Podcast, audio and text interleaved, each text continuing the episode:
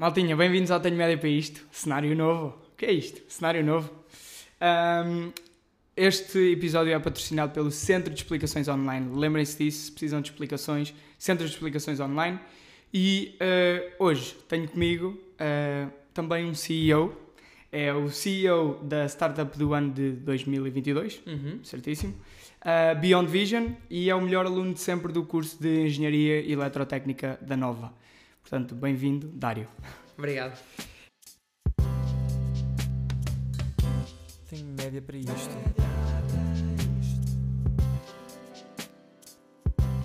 Ou se calhar não.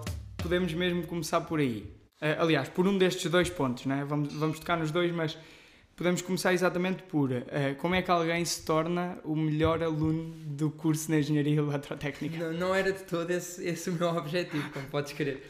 Ah, não, foi, foi bastante natural, ou seja, ah, eu comecei a gostar cada vez mais do curso e estava ao mesmo tempo a estudar e a fazer trabalhos quase como hobby e as notas foram, foram de certa forma aparecendo e eu queria cada vez mais saber sobre, sobre alguns temas, aprofundar ao máximo algumas cadeiras e isso fez com que acabasse por ter boas notas nas cadeiras. O pessoal está lá a pensar, "Epá, mas eu também faço isso tudo e continuo aqui com os 13. Mas como é que tu, como é que tu soubeste que tinhas sido mesmo o melhor aluno? Isso, Ah, no, no final de, do curso, ah, normalmente dão uns prémios ao- aos melhores alunos de cada curso e o responsável de, do curso disse-me pessoalmente, basicamente. Ok. Há mesmo uma gala ou, Ah, ou não? existe um evento, sim, ou seja, ah, é dado um prémio, ah, quer monetário, quer eh, tipo um prémio para para ficar lá nos quadros da, da faculdade. Ah, quem é que foi o melhor aluno desse ano? Ah, que acho que é Best Student Award, uma coisa assim.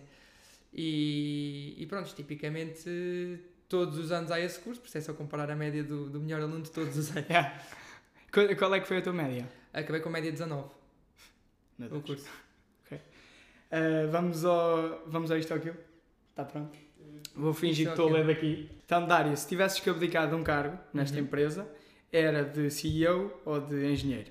De CEO, claramente. Eu, eu adoro a parte de, de engenharia, adoro fazer coisas ah, e honestamente nunca quero perder isso. A parte de ser CEO da empresa é realmente porque houve a necessidade de haver alguém que tivesse a organizar todo o trabalho que, que nós estamos aqui a desenvolver. Fui eu que iniciei este grupo e fazia sentido ser, ser eu o CEO e eu sou provavelmente a pessoa que tem mais visão de todas as áreas em que estamos a trabalhar. Ok. Mas se não descartavas disso rápido para ir trabalhar no que, sim. no que Eu acho que se houvesse possibilidade eu descartava disso. Já, né? Ah, mas, mas existe realmente uma, uma necessidade de alguém estar à frente à empresa, alguém representar a empresa, alguém ser a principal interface da empresa ah, e neste momento sou eu.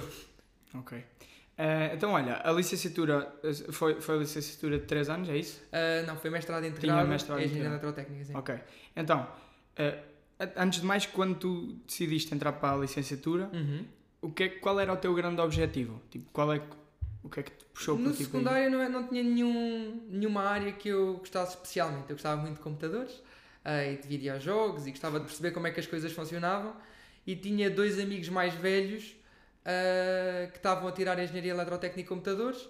Pá, e às vezes, sobretudo nas férias, iam-me descrevendo como é que o curso era, o que é que estavam a aprender.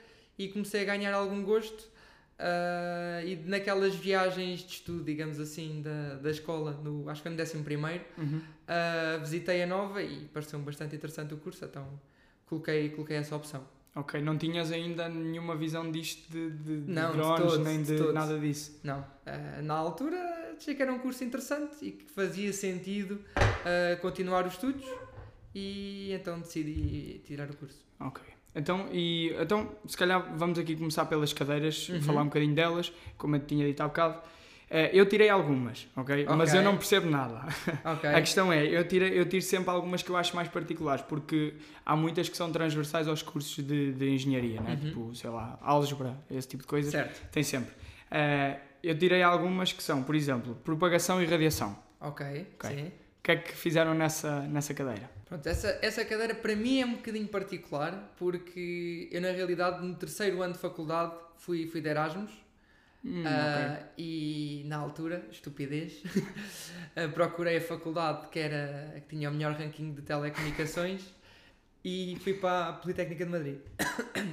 Já estou engasgado. Ah, problema é que nessa faculdade realmente só tinham cadeiras de telecomunicações. E eu até tirar o Erasmus tinha tido uma cadeira de telecomunicações. Ok. E fui fazer cadeiras de quarto ano. Ou seja, eles tinham 30 cadeiras de base, eu tinha uma. Ok. E foi, foi bastante complexo.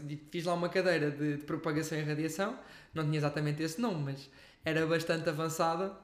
Depois, quando voltei a Portugal e fiz realmente a minha cadeira de propagação e radiação, já tinha que ter aprendido aquilo tudo pelo que eu tinha feito lá fora. Ah, mas é uma área que tipicamente não, não segui no, no mestrado, nem, nem depois tenha-me focado muito, Ah, mas tem seus princípios base de como é que o Wi-Fi funciona, como é que ah, a parte do eletromagnetismo funciona para conseguirem ter comunicações wireless.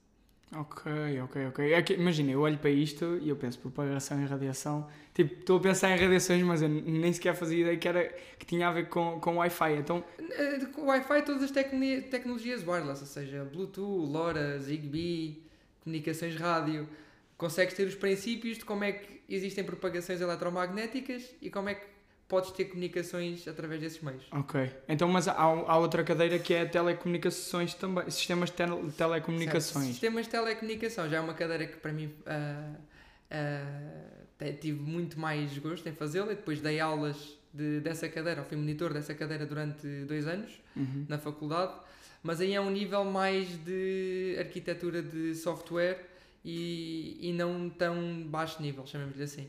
Ou seja, em sistemas de telecomunicações foi a primeira cadeira em que tive contacto com Java e tivemos que desenvolver a nível de software pro- vários protocolos de comunicação, fizemos um chat, ah, fizemos alguns algoritmos de recuperação de pacotes, Hum. a parte de comunicação não é só a parte física, depois existe muito software em cima que faz os temas de comunicação que hoje em Ok. dia estão Mas, habituados mas aí serem eram, possíveis. eram avaliados eh, como? Era, Sistemas de telecomunicação, era fazer projetos de programação? tinhas É duas isso? vertentes. Tinhas a parte teórica, ah, que era testes escritos, e tinhas a parte prática, que havia dois trabalhos. Havia mini trabalhos de aprendizagem, mas o, a parte da avaliação era feita em, em dois trabalhos. Tinhas um trabalho intermédio ao meio do semestre e um trabalho final em que se tinha um projeto de grupo, basicamente. Ok.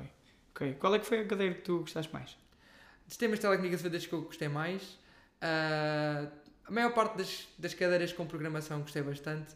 Ah, gostei muito de sistemas sensoriais em que aprendi processamento de imagem. É, é uma área que dei muito foco no curso e depois o meu doutoramento também foi teve, teve muito, muito, muito foco em, em processamento de imagem. Uhum. A inteligência artificial tem, tem várias áreas, mas uma das áreas mais fortes é processamento de imagem. Mas quando tu te referes a processamento de imagem, o que é que isso, a que, a que é que isso se refere exatamente? Pá, o- a parte mais simples é perceberes como é que uma, uma foto é formada, ou seja, tens os canais RGB, mas o que é que isso na prática realmente é, até ao ponto de conseguires desenvolver algoritmos que consegues extrair informação de uma imagem. Por exemplo, detectar uma pessoa, perceber ah, quais é são os números de uma matrícula, Uhum. até coisas mais complexas como perceber que existe um efeito qualquer numa zona da imagem e que se pode propagar, por exemplo, uma doença numa região de um terreno.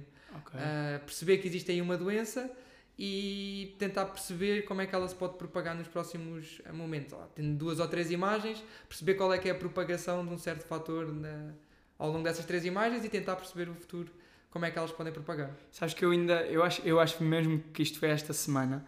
Eh, eu estava, às vezes eu tenho, começo a pensar tipo em cenas muito vagas, mas o que é que eu me estava a lembrar? Eh, imagina, quando nós estamos a gravar um vídeo, nós estamos Uhum. tipo a, a, a guardar um, um bocado de realidade. Estás a ver? Ou Ok. seja, está aqui e está a acontecer, né? E de repente estamos a gravar um vídeo e a minha pergunta é: como é que este aparelho capta eu, eu sei que isto eh, é demasiado complexo, mas se tu me pudesses explicar só de forma simples Ok, eh, como é que é possível tipo, aquele aparelhozinho ficar com isto? vou tentar dar uma resposta curta Não de uma sei, coisa que é uma- muito complexa. Sim, sim, sim. sim. Tens a parte realmente mecânica e elétrica, em que tens um sensor que, quando recebe luz, produz um impulso elétrico Uhum.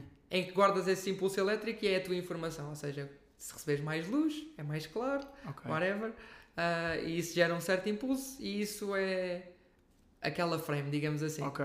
Ah, e depois existem vários algoritmos que tu metes em cima disso para guardar informação. Porque se guardasses todas as frames, ficavas com vídeos de 1 tera para 1 minuto. Ok. Uh, mas existe muitos algoritmos que depois são desenvolvidos em cima disso, de compressão, de, de estabilização e tudo mais, que tornam isso possível. Por exemplo, uma das coisas que é feita é tu guardas uma imagem e depois guardas pequenas alterações da imagem, em vez de guardares a imagem toda, e tentas perceber como é que de uma imagem se passou para outra. Uh, por isso é que não sei se no, no cinema já repararam se fizerem às vezes pausa aquilo não parece uma imagem muito focada, parece tipo um movimento meio estranho. Mas quando estás a ver o vídeo, nem te apercebes que, que isso existe. Aquilo parece que estás sempre a ver. eh, Estás sempre a ver uma imagem, claro. Uhum. Ah, mas na realidade, o conteúdo que está lá por trás não são todos os momentos sempre. Ah, são umas frames que realmente são verdadeiras com a informação toda e depois outras que são ah, geradas computacionalmente. Ok. Tentei abordar desde o, Não, da não, parte acho que- mecânica e acho que- elétrica Eu acho que tu explicaste bem. Eu é que não percebo nada. de software. Percebo. Mas não, Ok. não é uma coisa muito simples. Não, não, não é nada Vídeo simples, é... mas é que imagina, se tu começas a pensar nisso, não sei, eu fico com uma crise Tem existencial. muitas áreas. Tipo, é tem muitas muito, áreas. É tipo, é muito estranho, mas é muito fixe, pronto, lá Tem está. muitas áreas e muita gente a trabalhar em coisas muito pequeninas para ter os resultados. Sim, para ter, têm. exatamente, pois não é só uma pessoa que está ali a fazer. Certo, certo. Ahm, o que é que eu tenho aqui mais? Microprocessadores, assumo que seja. Ok, microprocessadores, dar um bocadinho de contexto. Na, pelo menos na nova e acho que no técnico é igual.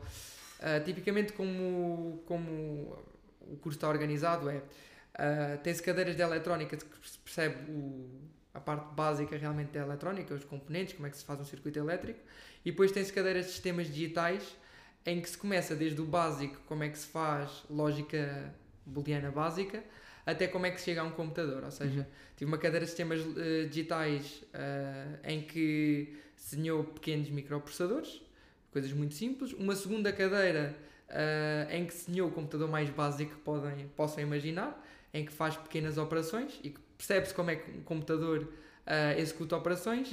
E depois em microprocessadores, a ideia foi pegar no computador mais básico e fazer software em assembly para esse computador. Ah, e assim percebe-se a cadeia toda, desde como é que se faz um circuito elétrico até como é que se chega a um, a um computador de hoje em dia. Se bem que os computadores de hoje em dia são altamente complexos Sim, e uma GPU ou um CPU desse computador tem uma equipa enorme por trás no seu desenvolvimento, mas percebe-se como é que se consegue lá chegar. Sim. E o que é mais estranho é que a, a grossura é tipo. É, é bué da fina. depois né? é outra área. tem- Isso é ter- eletrónica pura, tentar reduzir para nanómetros todos os componentes. Quer seja chips, quer seja todos os, os outros ah, componentes elétricos que estão numa borda de um PC. E tu tocaste aí, vocês têm eletrónica. Como é que é? Eu tive teoria de circuitos elétricos, eletrónica 1 e Um e eletrónica dois, 2. sim. Exatamente. Essa aí, o que é que, o que, é que falava nessa? Aí são vários componentes elétricos e vários circuitos. Ah, ou seja, a parte mais básica, como é que se faz desenho de, de circuitos. Embora na, na nova, pelo menos, depois aprofunda-se muito mais desenho de circuitos, é no mestrado, ah, e é uma área que eu não sei. Para dar um bocadinho mais de contexto, na, na FCT tem-se seis, ah, ou seja, quando se acaba a licenciatura, tem seis áreas de opções e dentro de cada uma das áreas tem-se duas áreas de opção. As seis áreas são robótica, telecomunicações, eh, eletrónica, energias, controlo e sistemas digitais. Isso, são, isso é o que tu podes escolher para ir Isso para o é mestrado? Exatamente, tens de escolher Para três áreas de dentro dessas seis. Ok. Eh, eu, no meu caso, escolhi robótica, eh, telecomunicações e sistemas digitais, porque Uhum. honestamente era o que tinha mais programação, que era o que eu gostava mais na altura. E depois, cada uma dentro destas, eh, escolhes dois ramos. Portanto, telecomunicações tens mais baixos níveis, que é tipo propagações e radiações, modulação e esse tipo de coisas, e tem mais alto nível, que é aplicações de telecomunicações. Ah, robótica, tens robótica móvel e robótica estática. Eu escolhi robótica móvel, em que entram drones e robôs terrestres e por aí. E sistemas digitais, tens uma área mais virada para biomédica, ah, que é sistemas médicos e por aí adiante, e tens outra área ah, mais virada para o meu curso. Ah, por acaso, essa já não lembro qual é que eu escolhi, porque eles eram muito, muito, muito parecidos, só variavam duas cadeiras, salvo Uhum. Acho que escolhi o ramo de, de biomédica porque era o que tinha mais processamento de imagem. Ok. Ah, faziam algoritmos como, por exemplo, detecção de, de cancros e tumores com processamento de imagem.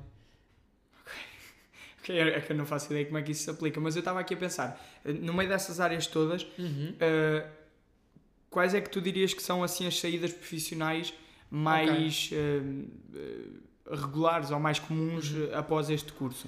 Por sorte, eu acho que a engenharia eletrotécnica deve ser hoje em dia dos cursos do mercado que tem mais saída profissional. seguirem o- as áreas que eu segui, ou seja, robótica, telecomunicações, sistemas digitais, com uma base de programação que podem ir para qualquer empresa de software, desde empresas de processamento de imagem, consultoras, que existem em milhares em Portugal, software houses puras, ah, empresas que têm partes mecânicas, desde a indústria automóvel, entre outras, mas depois precisam de desenvolver software ah, para os carros. ah, e aí tens muita saída profissional. E depois já tens outra área, que é na parte de eletrónica e energias. Podes ir trabalhar para uma EDP, para uma, uma REN e tudo o que é relacionado com, com energias e eletrónica. E eletrónica tens a parte de desenvolvimento de sistemas, de, desculpa, de circuitos, ah, que é outro mundo só por si. Ou seja, existe realmente muito mercado para, para quem sai deste curso. Sim, ah, e essa é uma opção. A outra é tu próprio criares um produto com, com o conhecimento Certo, que tu tens, certo. né? E aí cria, criares o teu, o teu Sim, opções não, não faltam. Depois Sim. é um bocadinho o que cada um quiser fazer e o que tiver mais gosto. Vocês têm, têm alguns estágios na, na licenciatura? Ah, temos um estágio no terceiro ano, salvo erro, Uhum.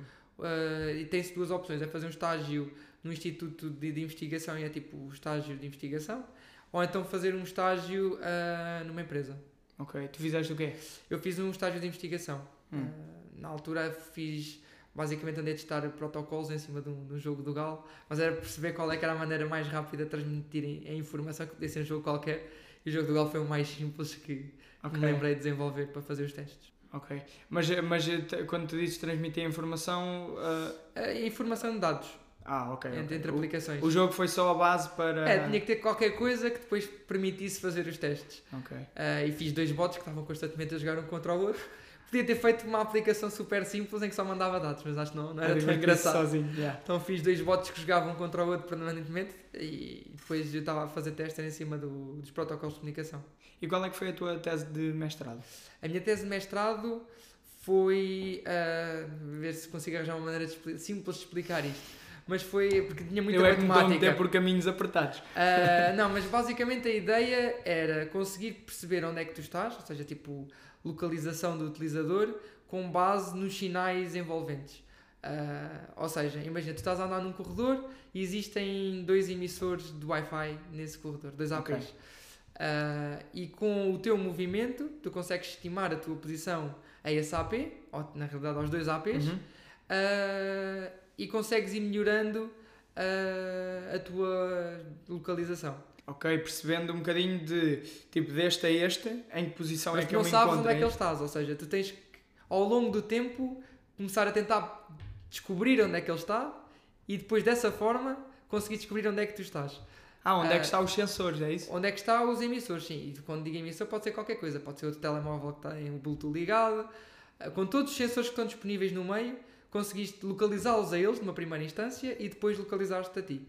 Ah, e com, conforme vais andando, ah, consegues cada vez ter uma melhor ah, precisão de ti mesmo. E isto pode ser aplicado a tudo. Pode ser aplicado a smartphones, pode ser aplicado a drones que estão a andar indoor, pode ser aplicado a carros autónomos que estão a andar numa estrada e estão sempre a apanhar sinais de todo lado. Pode ser aplicado ao, ao que quiseres. Ah, mas depois aquilo começa a meter numa fase básica o, é a triangulação de sinais, depois mais avançado multilateration, que é basicamente fazer a mesma coisa com N pontos, Uhum. e numa fase mais complexa era matemática convexa, que tipicamente não, não se dá na, na faculdade. Tive sorte de, de haver um, um amigo meu que estava a tirar o doutoramento, ou terminar o doutoramento em matemática pura ah, na nova, ah, nessa área, e deu-me algum suporte matemático para eu conseguir pegar nas fórmulas de, de propagação e aplicar. Mas aí os. Isso aí está.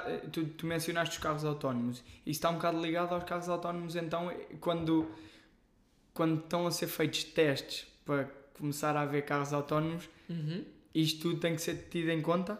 É? Eh, em que aspecto? Ah, No sentido de. Vou dar um exemplo, sei lá. eh, o carro vai andar e tem que perceber. eh, tipo, para o carro ser seguro, tem que perceber que está aqui outro carro, Uhum. que não lhe pode bater, tem que perceber Ok. que a estrada é só daqui até aqui. É uma das coisas que pode ser usado, mas hoje em dia, por exemplo, os carros da Tesla tipicamente usam mais câmaras visíveis normais. Ah, carros da Google, da Waymo, usam mais sonares e lidares. Também usam câmaras, mas recorrem muito a lidares. Uhum. Ah, são mais esse o tipo de sensores que são usados e não propriamente ah, sinais Wi-Fi, Bluetooth ou, Ok. ou Zigbee. Mas já agora, se calhar pergunto, tu até tens uma opinião sobre isto. Qual, quão próximo achas que tu tens de estarmos realmente eh, Ok. com carros autónomos? É assim, eu acho que tecnologicamente já estamos muito, muito, muito próximos. Mas existe muita burocracia que complica todo, todo o processo. É assim, os algoritmos que hoje em dia a Tesla tem já permitem que 99.99% dos casos seja totalmente seguro andar num, Sim. num carro autónomo. O problema é que para resolver aquele 0.01 é muito complexo. E às vezes alterar os algoritmos para resolver um caso em concreto que eles detectaram que há problemas pode pôr em causa todo o resto do trabalho que eles já têm desenvolvido e todos os outros casos ah, em que, nos quais eles já têm considerados como seguros. Uhum. Ah, por isso, melhorar os algoritmos na fase em questão não é algo trivial. Ah, Pois. é Eu, algo eu, que demora muito tempo. eu, eu vi caso. qualquer coisa do género. eh, um dos grandes problemas Uhum. é eh, aquela questão do, do comboio, do dilema do Ok. comboio. Se o carro tiver que atropelar uma pessoa ou cinco, qual é que escolhe? O carro, aquilo são operações básicas. Ele não vai ter problemas morais a tomar. Não, não vai, mas, opção. mas ima- não vai. Mas alguém tem que, tipo, eh, não se- acho Os eu. algoritmos não estão não estão assim tão específicos. Ah, tipicamente, um algoritmo de inteligência artificial aquilo são, são números que foram treinados com, com base em casos que já ocorreram ah, e depois aquilo vai ser matemática pura. Não, aquilo não vai ser uma decisão um ou cinco pessoas de atropelar. Ele vai, vai receber uma imagem, aquilo vai ser multiplicada por matrizes e vai ter um resultado final e ele vai, vai executar aquele resultado. Não vai ter essa decisão moral de vou Sim, atropelar não- ou não vou atropelar. Não vai, não vai. O problema é esse. é- o problema é exatamente esse ele de, é dele não ter a decisão moral. Porque Mas às vezes se a matemática lhe diz para ir para moral? ali, não, não acho. Não acho. É, aliás, é melhor não haver. O problema é. eh, isto é o carro e ele, Certo. e ele mata estas 5 pessoas, Certo. ok? Não houve decisão moral. Uhum. Mas eu que criei este carro Uhum. vou ter que me responsabilizar por aquilo. Certo. Tipicamente não é uma pessoa única que criou isso. Óbvio, certo? sim, sim, obviamente. Ah, mas tu, na realidade o que estás a fazer é otimizar o carro para ter o menos impacto possível. Sempre. Sim, E é sim, sim, fazer sim. o menos mal possível, digamos assim. Provavelmente um humano nessa situação não matava Ah, 5, matava 10. sim, sim, sim, não há dúvida nenhuma. Ah, Era capaz de matar aqueles 5 a ele próprio e mais não sei certo. quantos. Aí o que tens que fazer tipicamente é deixar o, ou fazer o carro num- de uma, de uma forma que nem chega ao ponto de ter que tomar essa decisão. A velocidade de processamento de um, de um carro qualquer hoje em dia ah, tem que ser capaz de não se colocar numa situação em que o desfecho Hum. final seja ele atropelar 5 pessoas. Ok, ok, ok. Pois, porque Nem também- que seja parar sim. o carro ah, antes de chegar a essa Sim. situação. Sim, eu não tinha pensado nisso assim, porque imagina, tu, sei lá, para tu chegares a uma situação dessas, provavelmente olhaste para o lado, distraíste, Claro. eh, certo. olhaste para o telemóvel, mexeste no rádio. Sim, o carro tinha muitos carro- problemas, mas hoje Yeah. em dia, quando desenhas um, um veículo inteligente, podes ter uma quantidade de sensores que verificam sei lá, estados de travões, estados de montes de coisas que fazem com que não chegues sequer a essa situação. E daí teres muito mais segurança. É realmente, é, é verdade que existem acidentes com carros autónomos, mas comparados lado a lado o número de acidentes que existem com esses Ah, carros sim. com os que têm um, um ser humano ao volante, Sim. o número de acidentes são, são muito menores. Mas tu imaginas a- os, carros, os carros autónomos a, a ser nas estradas que nós temos hoje em dia Uhum. ou a serem construídos tipo, sei lá, pistas ou coisas acho, mais específicas? Pelo menos o caminho que os manufacturers estão a levar é para, os, para as estradas que temos hoje em dia. E isso tecnologicamente é muito mais complexo do que Pois. se tivesse uma estrada que só lá tivesse carros autónomos. Aí Yeah. podias ter carros a andar se calhar a 300, 300 e muitos km hora e não tinham quase qualquer risco, porque eles se comunicavam todos entre uns com os outros, percebiam o estado de cada um e sabiam o que é que poderiam realmente fazer. Sim, ainda era mais seguro do Certo. que, do que os aviões, né? Aquela questão de não eles sei, estarem sempre, a, estarem sempre a A ver. indústria de- da aviação sempre teve parâmetros de segurança muito, muito, muito, muito fechados. Os- tu consegues contar pelos dedos das mãos os acidentes que há com, Yeah. com aviões. Yeah. E de carros, se calhar, eh, não consegues contar os que houve nas últimas duas horas. Ah, sim, sim. Eu vi uma. Eu vi uma. Eu às vezes gosto de ver estas estatísti- estatísticas. A probabilidade de tu. Acho que é de tu morreres num acidente de avião, Uhum. acho que é uma em 7 milhões. Portanto, as odds estão a nosso favor. Não, não, não. E, é- e de um carro, acho que é uma em 5 mil. Não, Portanto, é- que é boa na mesma, mas, mas mesmo assim, se tu pensares uma em 5 mil, é, é muito pouco. Sim, é ver? verdade, é verdade. Não, mas a indústria da aviação sempre foi muito, muito, muito, muito segura. ah, porque não, simplesmente não se pode dar ao luxo das pessoas começarem a ter medo de andar de avião, porque as pessoas tipicamente já têm medo de andar Sim, de sim, avião. sim, sim. Se, se olhares para uma grande maioria, ah, tem algum receio. Ah, e isso é que sabendo que é totalmente seguro. Sim. Se começares a introduzir um fator de risco associado a andar de avião, aí sim começa a haver eh, mais perigo. Onde eu acho que podemos caminhar nos veículos autónomos é começar a ter aviões autónomos, tipo drones, que conseguem transportar as pessoas entre vários sítios, porque aí não tens o problema de ter estradas ou teres pedestres que do nada se mandam para o meio da estrada Isso é interessante. e tens, tens a segurança da autonomia do- dos veículos. Mas ao mesmo tempo, se ficar muito. Tipo, se houver muitos, imagina, Uhum. cada um tem o seu próprio drone. Certo. De repente está muito crowded. E ao menos, tipo, a Mas aí- estrada tens um sítio. Tipo, no ar, como é que funciona? Tens que ter corredores aéreos e quase estradas aéreas, mas já viste, se olhares para o, para o espaço que tu tens na superfície terrestre e para o espaço que tu tens Ah, no ar, não tem Sim, nada a sim, ver. Sim. Na superfície terrestre tens tudo, tens, tens as estradas para os carros, mas depois tens, tens terrenos, tens linhas pedestres, tens ciclovias, tens montes de áreas onde não, não, não podes andar. Enquanto no ar, para além de teres quase sempre, no, no nível de superfície tens quase céu aberto, digamos assim, podes até criar várias, várias alturas em que, sei lá, de 50 a 50 metros, podes ter vários veículos a percorrer aí, sem tirar as linhas em que hoje em dia só são utilizadas por, por eh, companhias aéreas, basicamente, ou aviões militares. E como próximo achas que estamos da possibilidade de cada um ter o seu dronezinho e irmos a O seu- voar? eh? Não será o dronezinho em que tu vais a filtrar, mas tens um drone em que podes andar nele quase como andas no carro, diria 10, 15 anos. Achas mesmo? Acho que sim, acho que, que no futuro Ih, será uma realidade. Mas como é que vai funcionar? Imagina, ok, estou em casa, quero ir ao quero vir a Lisboa, Certo. ok? Hoje queria-me deslocar para vir conversar contigo. Entro, entro no drone com os meus amigos certo. e eh, carregamos no botãozinho, ok, é para Lisboa. E ele leva, é tipo Sim, totalmente será autónomo. Algo desse género, sim. Ou seja, ah, quase como utilizares o Google Maps, em que, que normalmente hoje em dia só pedes as direções, num, num veículo desse seria, olha, quero ir para aqui. Depois esperavas até lá chegar. Bem, 10, 15 anos. Claro que, pronto, isto é uma estimativa, não é? Mas, Sim, não, sim, é Mas- quase astrologia, mas sim, mas se tu estás a dizer 10, 15 anos é porque é mesmo possível acontecer tipo nos próximos 25.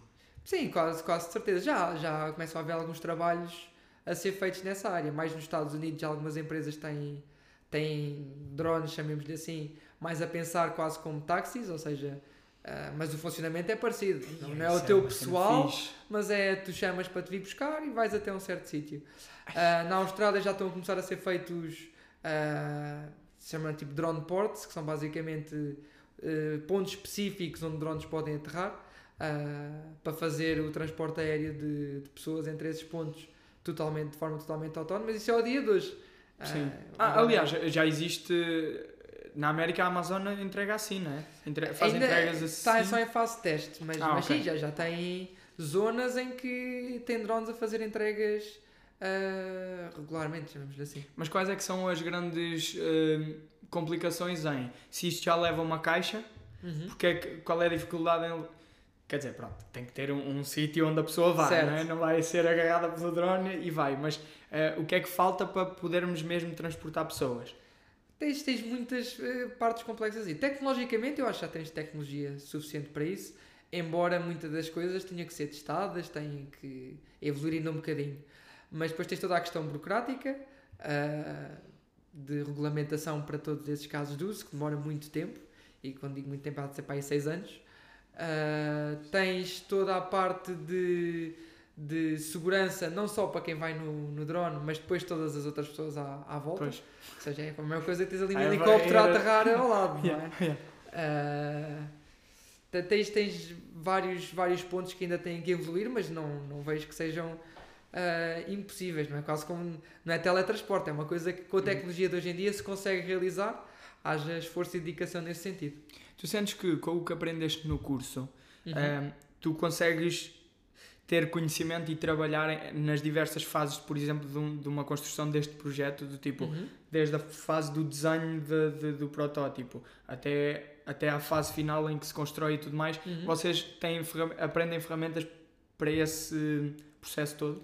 Na, na faculdade eu acho que aprendi as bases quase tudo, ou seja, mas é bases, bases, bases, bases, bases, ou seja, Ok. aprendi os 5% iniciais. Sim. Todo o resto que eu quis aprender mais teve que ser por mim tentar eh, aprender eh, online, livros, em, de várias formas, a meter as mãos na massa, tipicamente é como se aprende mais. Ah, mas hoje em dia existe muita, muita informação disponível online e quando se quer aprofundar um tema acho que é a melhor forma para, para o fazer. A faculdade, como tem que dar a mesma matéria, chamemos assim, para 200 alunos, uns que não estão minimamente interessados em lá estar e tem que ter taxas de aprovação, tem outros tipos de constraints, não podem aprofundar eh, nenhum tema, nem, nem têm capacidade para o fazer. Tu mencionaste aí o doutoramento. Uhum. um, qual é que foi a tua- o teu doutoramento? É inteligência artificial e processamento de imagem, é isso? É, assim, é, é basicamente algoritmos de, de AI aplicados a drones. Ok. Então eu assumo que, que isso, a tua tese de doutoramento tenha, Uhum. tenha conexão aqui à, à Beyond. Como é que isso. Ah, certo, ou seja, eu quando, quando acabei o curso, dá um bocadinho de contexto, eu quando acabei o curso ah, sabia bem que- área que eu queria, então decidi trabalhar para a Deloitte em consultoria IT, Uhum. ah, mas passado mais ou menos um ano de estar a trabalhar na Deloitte, surgiu a oportunidade de, de vir para o, para o grupo PDM, ah, fazer investigação e ao mesmo tempo tirar o doutoramento e tentar ao máximo cruzar a- a- as duas coisas. Ah, e num dos projetos que, que eu estava bastante envolvido, ah, a ideia era desenvolver aplicações com drones e desenvolver algoritmos para drones. Então escolhi fazer o meu doutoramento em desenvolver algoritmos de inteligência artificial que permitissem os drones evitar colisões que até hoje, hoje em dia eram possíveis. E quando digo que o algoritmo serve para drones, serve para qualquer veículo autónomo. Pode ser É tal utilizado, por exemplo, num, num carro. Ah, mas tipicamente um drone ou um carro da Tesla o que faz é tentar perceber ah, quais é que são os obstáculos que estão à sua frente, Uhum. construir tipicamente uma nuvem de pontos com esses obstáculos e depois tentar gerar uma rota por entre, entre- por entre esses obstáculos, certo? Ah, e o que eu tentei fazer no meu doutoramento foi ir um bocadinho mais além disso e tentar perceber se algum objeto, quando digo objeto é tipo atirar numa bola, atirar numa mala, um pássaro, qualquer objeto que fosse contra o drone, o drone conseguir em tempo real conseguir perceber se que ia haver uma colisão e desviar-se desse objeto também. Ah, e o princípio de funcionamento é completamente diferente, ou seja, aí não dá tempo de construir essa tal nuvem de pontos ou construir esse mundo e depois ah, evitar o objeto, até porque tipicamente o objeto vem contra ti, depois numa nuvem de pontos aquilo era um arrasto de pontos Yeah. ah, até, até, até à tua frente. Então o que é que Ah, tu descobriste? Então, na realidade, eu desenvolvi, eh, tentando simplificar um bocadinho, desenvolvi um algoritmo que são três redes neuronais encadeadas. Uma primeira ah, que faz processamento de imagem e tira características de, de cada frame. Uhum. Uma segunda que é uma rede recursiva que tenta analisar a parte temporal destas características que foram tiradas da primeira, ou seja, ela pega em vetores de características ah, e tenta perceber temporalmente se existe algum evento que pode levar a uma colisão. E uma terceira rede neuronal que toma decisões que basicamente recebe inputs dessa rede recursiva e tenta perceber se vai haver uma colisão ou não. Ah, quando descubro que existe uma colisão, tenho um algoritmo de processamento de imagem mais convencional, ah, que usa vetores de movimento, que tenta perceber dos objetos que podem estar a vir contra o drone, qual é que é o que ele se deve focar e qual é que é o que ele deve tentar, qual é que é o movimento desse objeto e qual é que é, o que ele, qual é, que é a trajetória que ele deve tomar Uhum. para, para evitá-lo.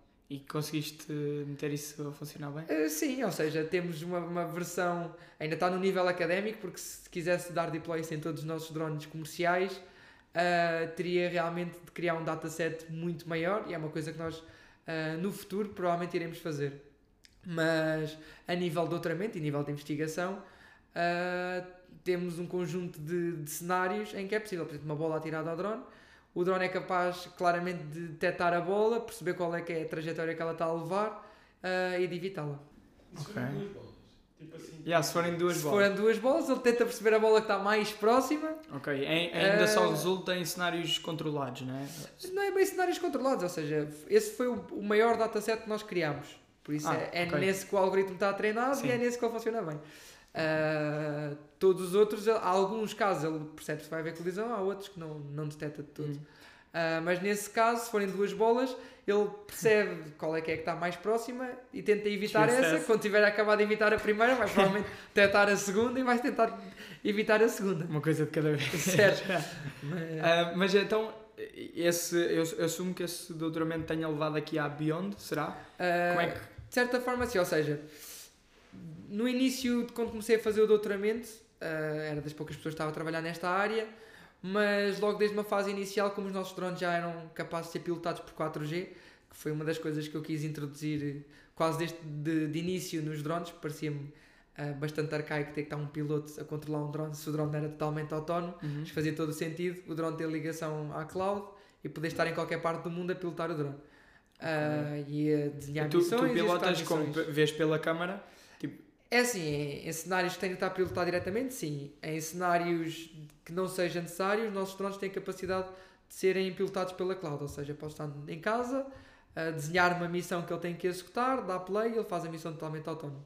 Ou então, se não tiveres a gostar do resultado da missão a meio, podes tomar controle e pilotar quase como se fosse um jogo, tipo WASD, e depois controlar a câmera. Mas, ele ainda, mas esses aí eh, ainda não têm bem a noção destas, destes problemas de se aparecer algo na trajetória, ou como é que isso? De, de coisas que são tiradas para drones, não, mas eh, colisões standard, ou seja, contra prédios, árvores, objetos que estejam Que parados. já sim. estejam. Esses sim. Ok, não pode ser é nada que, que Sim, não, não podem agredir o drone, Sim, digamos assim. sim, sim, sim. Se chegares lá com, com, com uma rede, andas a tentar apanhar o drone, provavelmente ele não, não se vai conseguir de- sempre Ok. desviar. Mas tipicamente o tipo de missões que são feitas é mapeamento de áreas, em que o drone tem que fazer um padrão específico com uma câmera ah, sobre um terreno e aí garantes que o drone em modo autónomo faz 100 vezes melhor que qualquer piloto. Ah, porque faz aquilo milimetricamente, enquanto um piloto nunca na vida consegue ter a mesma, a mesma precisão.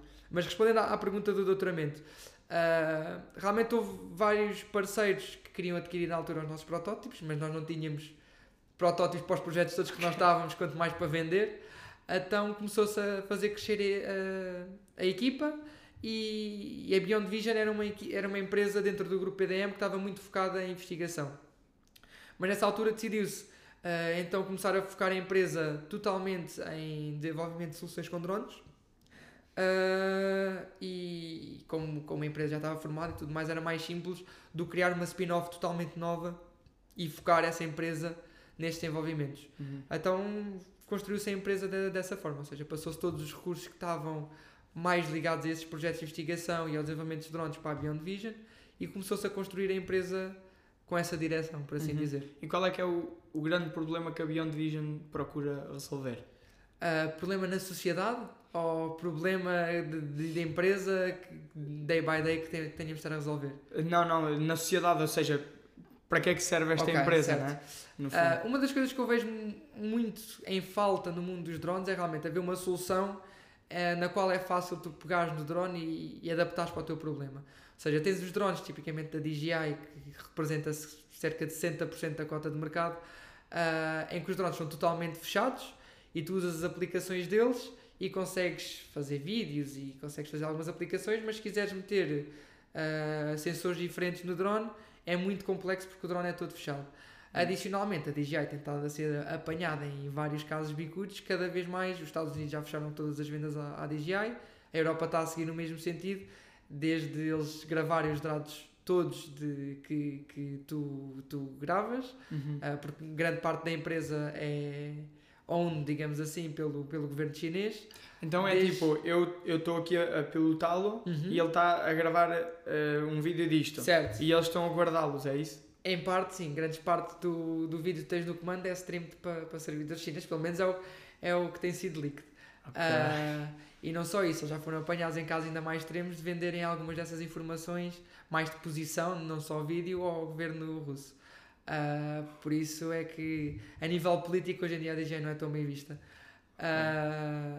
Te- ou seja, tens esses extremos de drones que são comercializáveis e realmente têm muita fiabilidade, mas têm esses problemas e é muito difícil de adaptar. Depois tens o outro extremo que é tu comprares componentes, comprares rádios, comprares ah, motores, propellers e construir o teu próprio drone, Uhum. mas até que esse drone seja visto como um produto ah, é muito complexo. E não tens nada aqui no meio em que te permita, quase como há 20 anos atrás, não tinhas nenhum sistema operativo como a Microsoft veio resolver, em que podes ligar o teu rato e o teu teclado, Uhum. não tinhas nenhum drone em que isso fosse possível. E é um pouco esse, esse mercado que estamos a tentar atacar. Ou seja, os nossos drones, podes facilmente comprar uma câmera nova, instalar no drone e teres o stream desse vídeo, quer para o teu comando, quer para a cloud, e gravares com essa câmera. Já tivemos um cliente norueguês, comprou o drone e meteu um braço robótico ah, no drone e conseguia controlar o, o- o braço Hum. robótico pela cloud. E nós já instalámos mais, se calhar, de 20 sensores diferentes no drone, desde câmaras térmicas, câmaras com zoom, lidares, eh, caixas de transporte, eh, sensores que permitem ler outros sensores. Ou seja, também combate aqui um bocadinho aquela questão dos ecossistemas das marcas, né? Porque, sei lá, por exemplo, a, a Apple tem aquele tipo de coisas que, ok, se tu queres usar um Apple, Tens, sim, tens que tens- usar todos os instrumentos da Certo. Apple para isso, não, há, não dá para adaptar. Uhum. E aí combate um bocado esta. Sim, a nossa ideia é um, é pouco como tens um PC do Windows. Tu podes usar um PC, sei lá, de um novo e instalar um, ra- um rato da HP que aquilo não te vai gerar problemas. Uhum. A ideia do nosso drone é um pouco essa, ou seja, ah, qualquer utilizador que saiba minimamente o que está a fazer pode instalar os sensores que quiser no nosso Uhum. drone, pode inclusive é, ligar o nosso drone a um, um ecrã e um teclado e meter algoritmos dele usando as nossas bibliotecas, ah, que é outro fator diferenciador, ou seja, o nosso drone tem ah, uma saída HDMI e uma entrada USB normal para poderes programar à tua medida, chamemos Ok. assim. Ah, e tem a parte de comunicações que hoje em dia também não se vê muito, são drones que já vêm com 5G e já começam a haver na Europa alguns clientes querem montar as suas próprias redes 5G e depois podem voar ah, drones ah, nessas redes 5G dedicadas e ter eh, montes de cenários desde inspeções, ah, parte de segurança, vigilância automática e podem estar no escritório a recolher informações e depois têm os vídeos todos que o drone fez ah, na cloud. Eu, eu, eu esses, esse, hum, a, a aplicação desses drones na, na vida, né? no Uhum. fundo, é. Hum, tens a parte das, da tal gravação de câmaras, né? Uhum. Isso é sempre, né? Todos, Certo. todos Isso é modo caso têm. mais comum. Mas depois aplica-se. Eu já ouvi falar de, por exemplo, de detec- detecção de fogos Sim. e esse tipo de coisas. Que outras aplicações é que, é que A existem? detecção de fogos tipicamente é mais feito com câmaras térmicas. Ok. Ah, outras aplicações, por exemplo, com lidares, tu consegues fazer eh, um- uma point cloud, chamamos assim, ou consegues fazer uma reconstrução em 3D muito precisa ah, do mundo. E, por exemplo, na área da agricultura, podes reconstruir, no caso da, da vinha, podes reconstruir as culturas todas e calcular logo com o volume da- das plantas, calcular logo qual é que vai ser a tua estimativa de produção e com esses valores ah, tratar toda a tua parte logística, que, que ainda requer ah, muito trabalho. Tratar todos, sei lá, nem que seja ah, fazeres contratos com a parte de caminhões para depois para a parte de distribuição, saber quantas pessoas é que tens de ter na apanha, ah, preparar logo depois todas a parte de, de vendas, saber a quantidade de, de vinho que vais produzir e por aí Uhum. adiante. Mas o. Ou seja, o drone já faz a captação desses dados todos de algum Uhum. modo? Ah, o drone consegue fazer a captação de, desses dados, sim. é que eu estou a imaginar só. o que eu imagino de drone é. Uhum. É esta máquina que voa e Certo. segura esta câmara. Estás a ver? Certo, Mas- mas o nosso drone tem um computador de bordo Ah, ok. que, é, que é- está preparado para depois comunicar com o que meteres lá por baixo. Ok, O mercado tem o controlador de está voo. E depois tem quase como podes imaginar mesmo como um computador que vai no drone ah, para esse tipo de aplicações. No caso do lidar, ele guarda toda a informação do lidar. Ok. Ah, mas depois também tens câmaras, que a própria câmara, se meteres sei lá, uma Sony, ah, a própria câmara grava o vídeo. O que se quer é que tenhas, se calhar, a stream do, do vídeo aí para o comando só para saberes o que é que estás a fazer enquanto estás a pilotar. Ok. Ok. Lá. Sim, força. Uma coisa só, eu lembro que tu falaste comigo isso, que era grande use case que vocês tinham, que era que estava a haver um incêndio de um tipo Uhum. muito específico. Ah, certo. Era um gajo na China, eu acho que isso é uma coisa bem interessante. Ah, sim, sim, sim. Ok, yeah, yeah. Não, não na China, ou Esse seja, é. os drones Ok. podem ser pilotados de qualquer parte do mundo. Ah, mas tivemos um use case num, num porto ah, em que estava-se a haver um incêndio, salvo erro, de metano ah, e não tem chama visível.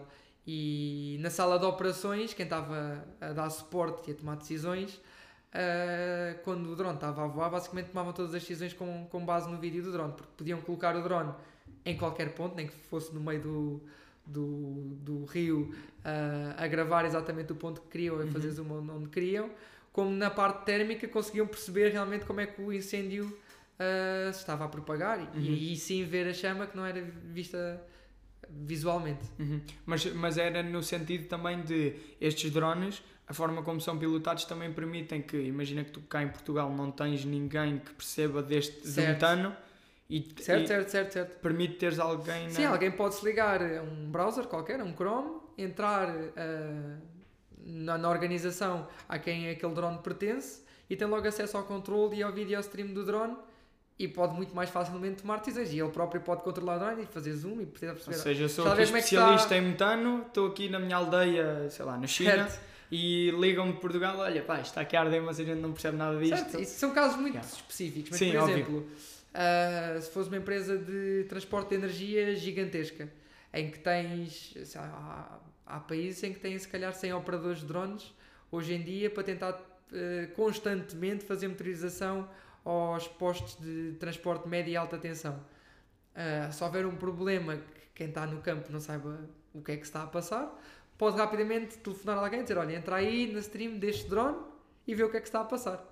Ah, e ver se é preciso fazer aqui alguma operação de reparação ah, para conter algum possível Uhum. problema. E ele pode estar a- ver esse drone, como pode estar a ver eh, 30 outros drones que estão a voar em partes diferentes do país, Yeah. sem ter que ir para o terreno.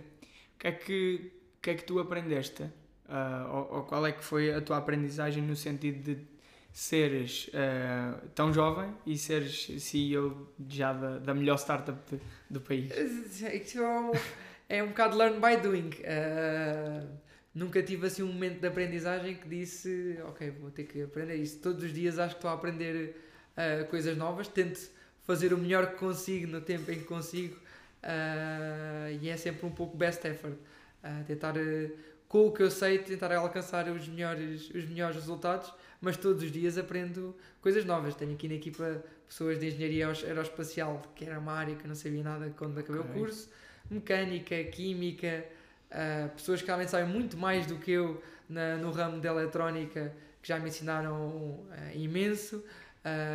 A passagem de um protótipo para um produto é algo que acho que as pessoas, quando estão na faculdade, nem sequer imaginam todos os, os pontos que tem que se terem atenção e todo o trabalho que, que isso dá. Ou seja, quando se está com um produto que tu pensas, ok, isto está espetacular, funciona, faz montes de casos, mas que é um protótipo, o trabalho acabou de começar para a passagem para produto. Existe uma quantidade de certificações, uma quantidade de testes que tens que fazer, ah, apresentações a clientes, a estabilização depois na produção, porque com falta de chips vai ter que haver um chip para fazeres 25 drones, não vai ser aquele que vais poder utilizar porque simplesmente não há à venda no mercado. Uhum. Então tens que mudar toda a tua lógica de produto para conseguir, com o que existe no mercado, a industrializar o produto.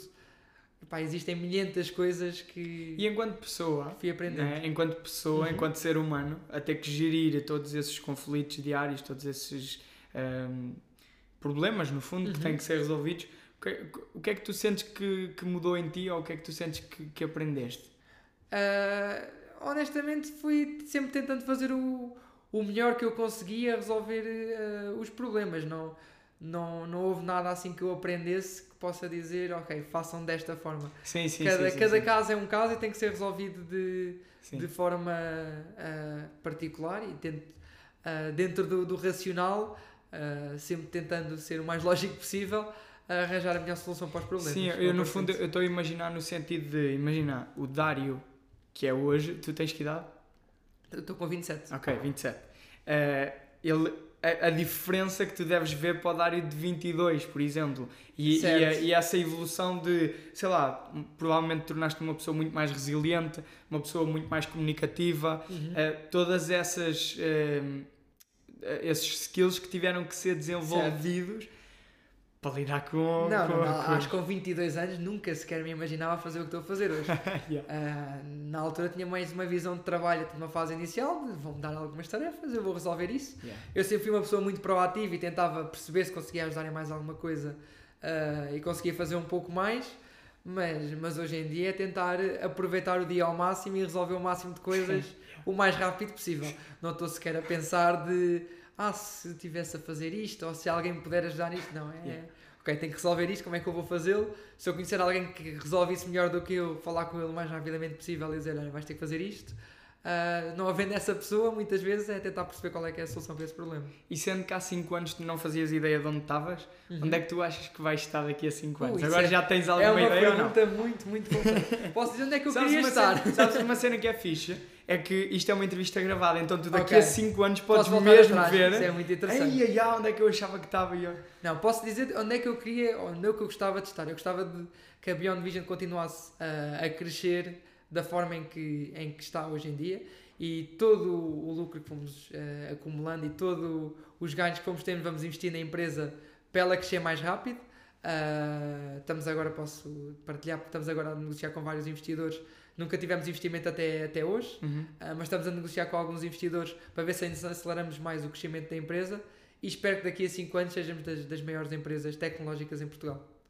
Ok. E isso depois é algo que tu gostavas de passar para europeu, mundial? Hoje em dia ou- já estamos a fazer essa passagem, porque Portugal é um país muito pequenino, Sim. honestamente, uh, e temos que olhar para o mundo como o nosso mercado, não, não só como Portugal. Mas gostávamos que, que lá fora vissem a Beyond Vision como uma empresa a nível de drones de referência mundial.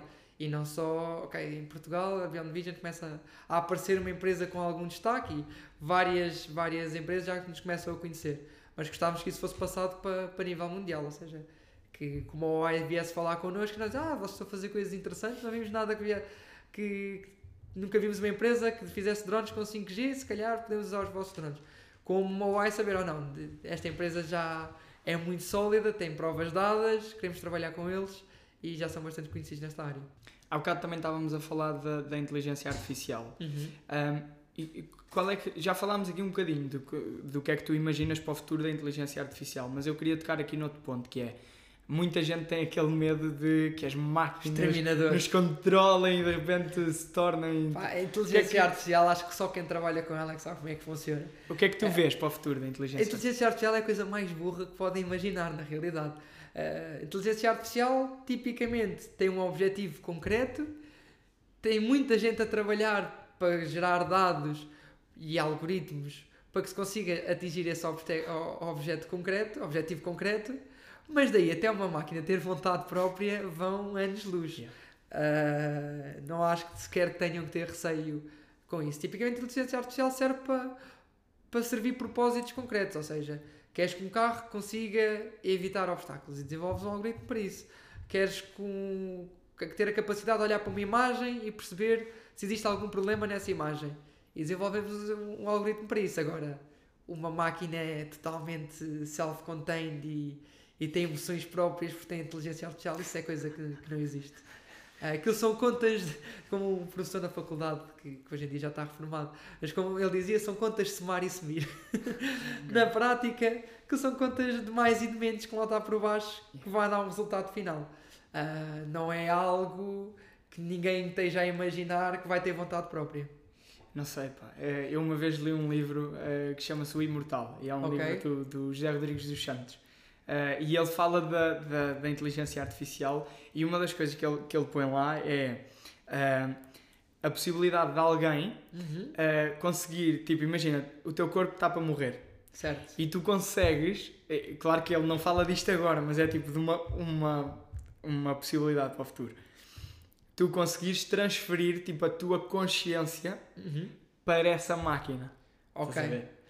É assim, eu eu não acho que nada seja impossível do ponto de vista Yeah, tecnológico, mas é, é muito complexo. sim, sim, Ou seja, sim, sim. terias que conseguir captar a um nível de detalhe todos os impulsos do teu cérebro para depois conseguir mapear de alguma forma isso para uma consciência e depois conseguires reproduzir essa consciência Assumindo, que nós, assumindo que nós já sabemos o que é a consciência, Certo. né? essa é outra. Não, né? é- Esse, é o grande problema Eu da acho que isso é olhar para a inteligência artificial de um ponto de vista filosófico. Ah, sim, sim. Se olhares para o ponto de vista da engenharia, não tem nada a ver. Yeah, yeah, yeah. Para o ponto de vista do que ela realmente é, não tem nada a ver. Acho que a inteligência artificial foi só um nome pomposo e uma trend que se gerou à volta de um set de algoritmos que existem Mas ao há mesmo, 50 anos. ao mesmo tempo eu já vi um vídeo de, de, de alguém a falar com a, com a Sofia. Ok. Aquela boneca, para quem não sabe, é uma boneca de inteligência Uhum. artificial que conversa contigo. Uhum. E aquilo é assustador. Tipo, ele, ele, nós estamos aqui, claro que são coisas mais, né? Tipo, ela é muito mais. eh, tipo, não dá para termos uma conversa tão fluida, Claro. mas, mas é assustador porque eu estou a falar e de repente tu não percebes bem se aquilo é mesmo um boneco ou se ela, tipo. A Sofia é quase só, quase só um, um robô que fizeram, Sim. esteticamente parecido com um humano, para fazer o mesmo que faz um bot, que sei lá, eu, quando vais a um site de, de compra de viagens. Sim, sim, sim. No E as- fundo. E, e quase toda a gente já se chateou com esses bots porque aquilo não dá Yeah, respostas yeah, jeito. exatamente, exatamente. Mas ao mesmo tempo, claro, o facto de, e tocaste aí num bom ponto que é o facto de ela ter a forma Claro, humana faz fica tipo. "Ai, ai, psicologicamente ai". mexe um bocadinho. Mas sim. será que, por exemplo, nas lojas. Ai, ah, será que eu estou a inventar aqui uma cena?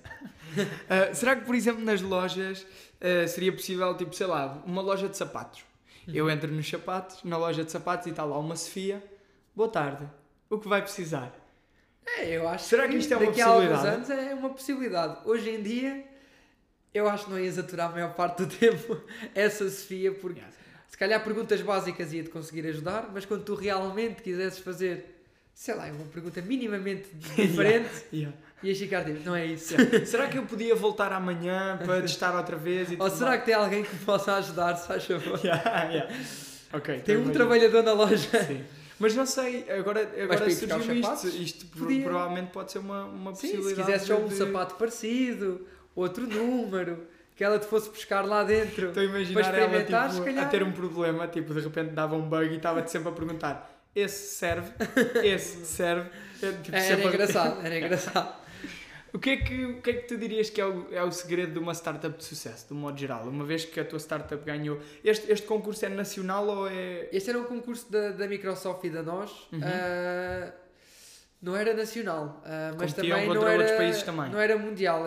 Havia um grupo de países Ok. que, que estava dentro do, do que concurso? sim, que estava Ok. dentro do concurso, exatamente. E, e vocês ganharam este ano, não é? Uhum. O, que é que, o que é que tu dirias que é o segredo de uma, de uma startup de sucesso? Eu acho que O que é haver gosto naquilo que estão, que estão a fazer e dedicação. Ah, ou seja, não existe nenhuma fórmula mágica para, para existir sucesso. Existem vários fatores que têm que coincidir, ou seja, o mercado ter necessidade desse tipo de produtos, ah, encontrar as pessoas certas ah, que realmente queiram levar essa startup para a frente, mas depois também é muito trabalho. Ah, as coisas não aparecem do ar e empresas de vaporware, que é como se chamar, aquelas empresas que vendem muito bem o produto, mas depois na prática não têm nada por trás, também ah, não duram muito tempo. Ou seja, Podem aí estás a dizer o acompanhamento ao cliente.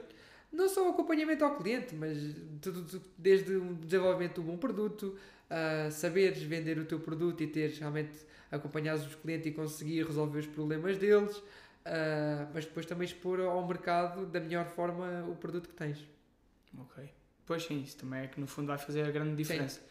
Três dicas para quem vai seguir o curso de Engenharia. Eletrotécnica e dos computadores.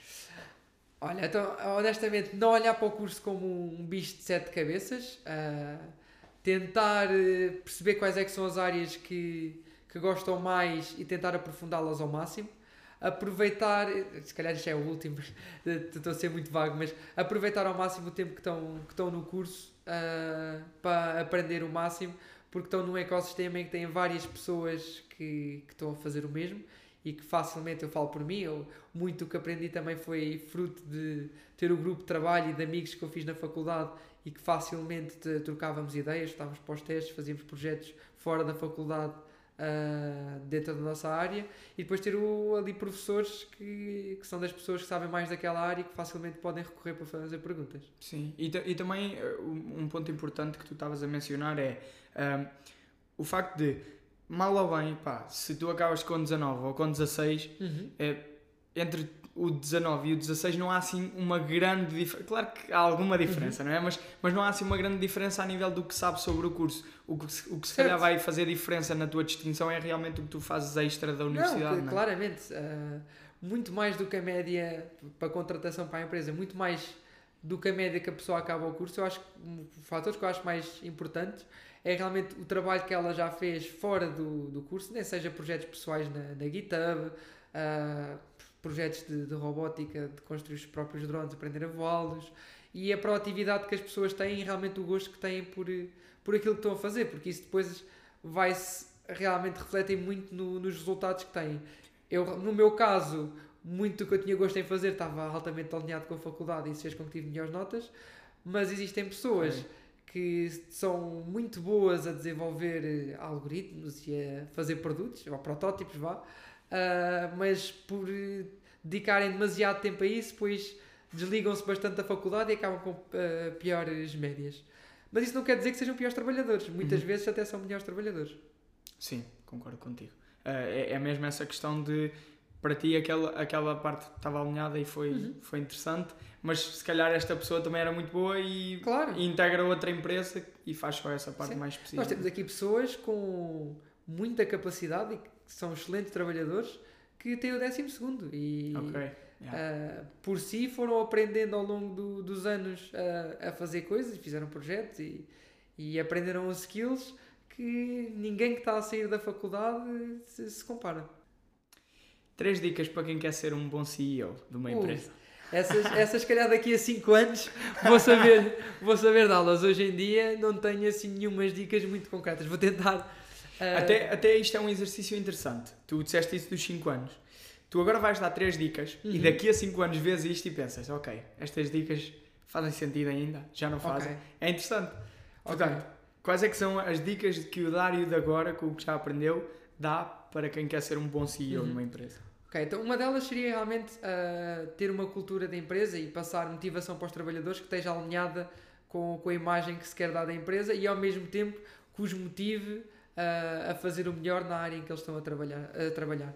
E ter isso altamente alinhado nos dois sentidos, ou seja, ah, a empresa passar ah, a mensagem correta para os trabalhadores e os objetivos e o roadmap e tudo mais para os trabalhadores, mas também saber ouvir todas as ideias e todas as dicas que os trabalhadores gostariam de ver implementadas na empresa e tentar encontrar um ponto intermédio que, que seja ótimo.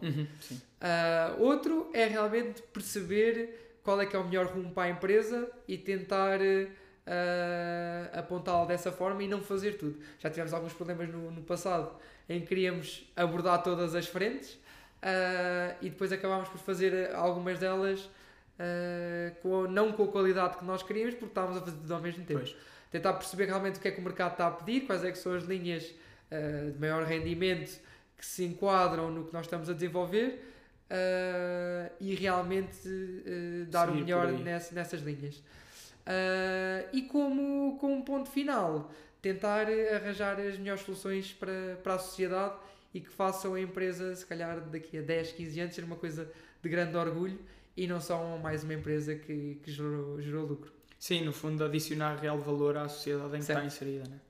Dário, eh, pá, terminamos. Muito, muito obrigado. Obrigado, acho que foi, eu, acho que foi uma entrevista muito fixe. E só para terminar, vou dar uma curiosidade final, que é o logotipo do Firefox não é uma raposa, mas sim um panda vermelho. Ok. Já aprendi alguma coisa hoje.